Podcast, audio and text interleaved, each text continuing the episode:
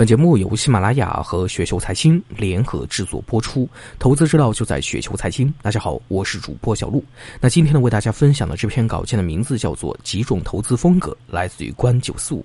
第一种耶鲁模式，满仓加分散加低相关性做大类资产配置。斯文森每年的工作就是做大类资产配置的比例的研究，好像呢是每年调整一次。然后具体的标的可能会交给其他合作机构们进行操作了，这个可能是最难、最要水平的一类。第二种，逢柳弱者体系啊，满仓加分散加赔率优先，依靠逻辑和常识寻找共识，找到能够把聪明人吓傻的时候，在相对合适的价格买入优秀的公司，保留自己修正的权利。按他自己的话说，一个公司再好，如果没有风险点、担忧点，我都很少去介入。我希望去承担风险和不确定性，我没有能力去挣智力跟水平的钱，但我愿意承担风险。聪明人太多，愿意承担风险的人不多。那当然，承担风险的前提是风险被充分的暴露与定价。我愿意去承担现实的风险，但会回避理论风险。当风险已成为现实，大家都在担忧的时候，我会积极去承担它。理论风险是在逻辑上、理论上有这种可能性，但大家呢认为它暂时不会发生。第三种断用平视，好的商业模式加好公司，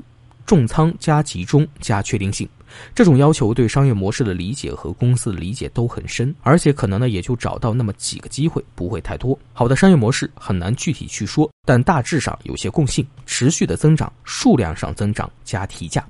，ROE 不会太低。ROE 体现的是赚钱的难易程度和竞争的激烈程度。ROE 太低的公司可能会受经济环境的影响大一点，而更难扛过去。最好的商业模式当然就是垄断，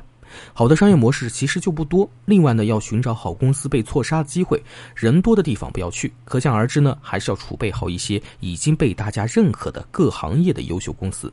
贵州茅台、海天味业、恒瑞医药、百济神州、再生源、信达生物、中国生物制药、药明生物、爱尔眼科、通策医疗、中国国旅、上海机场、长江电力、阿里巴巴、腾讯、新东方、好未来、天利教育、中国平安、宋城演艺、福寿园、奈飞、谷歌、苹果，这些呢能看懂几个就看懂几个吧。